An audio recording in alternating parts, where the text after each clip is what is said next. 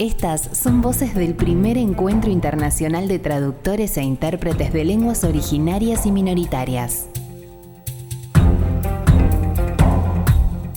Nos reunimos en Bogotá, Colombia, en noviembre de 2019. Ayifunja, Ñucayutimican Cecilia Baltasar, Ecuador Mamayacta Mandamicani, Pueblo Chibuleo Mandamicaí, Colombia Yactapi Puriconi. Eh, buenos días, mi nombre es Cecilia Baltasar, soy del pueblo Chibuleo del estado ecuatoriano y estoy acá en Colombia por invitación. Bueno, específicamente en mi pueblo hago todo lo que tiene que ver con el fortalecimiento de los derechos colectivos. Al momento de fortalecer los derechos estoy relacionándome al tema de fortalecer la lengua, fortalecer el tema de protección de recursos naturales, fortalecer el derecho a la consulta previa, fortalecer la administración de justicia indígena, fortalecer el uso de la vestimenta y los diversos derechos que están reconocidos en la Constitución. ¿Y cómo los hacemos? Es a través de procesos de capacitación a los líderes y dirigentes. Sabemos que si es que capacitamos a toda la población, ellos van a estar listos para el ejercicio de los derechos colectivos. Entonces hemos tomado una estrategia que es capacitar a las autoridades en el ejercicio de la Administración de Justicia Indígena. ¿Por qué? Porque a través de ese sistema las autoridades eh, hablan en el idioma ancestral que es el quichua, reciben las denuncias en el idioma ancestral y hacen todo un procedimiento de Administración de Justicia en la lengua ancestral. Eso hace que todos los dirigentes practiquen constantemente, la persona que tiene problemas también practique el idioma, los infractores, la asamblea en general, practiquen nuevamente los saberes y conocimientos ancestrales en sus conocimientos de su lengua, ¿no? Estas son las voces del Encuentro Internacional de Traductores e Intérpretes de Lenguas Originarias y Minoritarias en todo el proceso de administración de justicia indígena, en todo que va desde la denuncia, análisis del caso, exposición del conflicto, resolución y ejecución, en todo ese proceso está presente el idioma. Todo el proceso como Chibuleo San Francisco eh, maneja el idioma, prácticamente todos hablan el idioma, todo el proceso de administración de justicia indígena se lo realiza en el idioma ancestral. Entonces, todo es, el cabildo habla, eh, da la bienvenida en quichua, Ajifunja Mashikuna, Aji Shamushka Kangichi, les dice, ¿no? buenos días o buenas tardes, bienvenidos. Y claro, y expone el conflicto, ¿no? Y ahí dice el cabildo, Mashikuna Kunafunjami Kaiyakita Aichigrinchi. Y que dice, compañeros, el día de hoy vamos a solucionar un problema un conflicto. El concepto yaqui es súper amplio. Hay yaquis chiquititos, es decir, problemas chiquititos, problemas medianos y grandes. Esa es la realidad del pueblo, un pueblo que es fuerte en tema de conservación de derechos colectivos, fuerte en conservación de saberes ancestrales y entre estas fuerte en el tema del idioma. La traducción es un derecho primer encuentro internacional de traductores e intérpretes de lenguas originarias y minoritarias. A mí me enseñó mi madre, mis padres, ¿no? Ellos hablaban conmigo en idioma ancestral. Mm, fue una alegría para mí, una maravilla, incluso luego que haya llegado el sistema de educación intercultural bilingüe, justo en la época en la que yo entré al aula.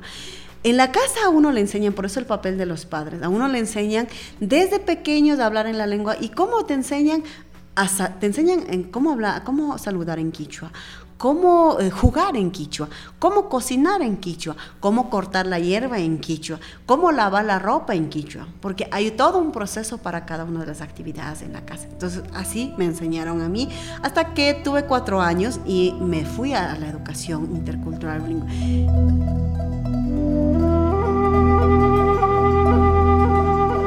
¿Por qué luchando? No deberíamos estar en la lucha realmente no deberíamos estar pensando cómo defendernos, deberíamos estar en armonía conviviendo pero el Estado ha implementado varias políticas, por más que existan disposiciones constitucionales o instrumentos internacionales como el 169, la Declaración de las Naciones Unidas, siempre está con políticas públicas que quieren limitar, restringir. Por esa razón es que siempre estamos con generación de canciones de lucha, de resistencia, ¿no?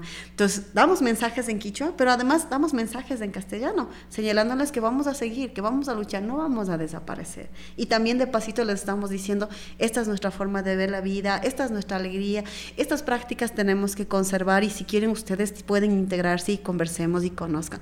Y por otro lado, como también en Ecuador hay visitantes extranjeros, hay mm, personas de Estados Unidos, de otros países que viven, jubilados que han llegado, también para ellos va el mensaje, ¿no? Estas son voces del Encuentro Internacional de Traductores e Intérpretes de Lenguas Originarias y Minoritarias. He aprendido muchísimo, he aprendido que, eh, primero, he aprendido que todavía hay pueblos indígenas vivos, ¿no? Y no somos solamente Ecuador luchando. Entonces hay pueblos indígenas vivos en la resistencia, luchando porque se respete sus derechos individuales y colectivos. Y segundo, he aprendido que podemos llevar varios proyectos también a las comunidades indígenas desde otros países. Ayer escuchaba eh, hablar de, un, de uno de los instructores que decía, sí es importante fortalecer la lengua desde el arte, ¿no? Desde la música. Entonces digo, sí, en Ecuador tenemos la música. Hay niños que cantan. En las escuelas interculturales bilingües les enseñamos a cantar en quichua, hermosas canciones. Luego en los colegios también cantan.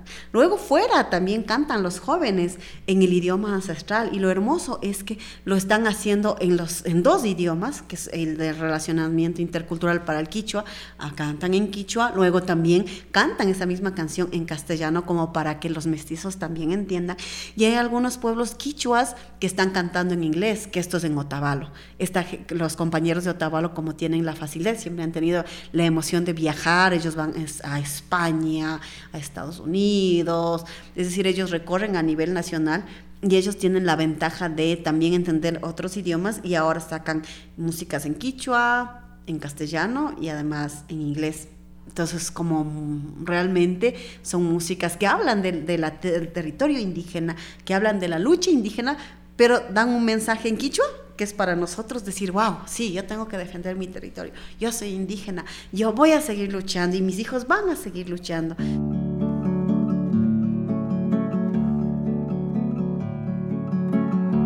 Mi nombre es Cecilia Baltasar, soy del pueblo Chibuleo, del estado ecuatoriano.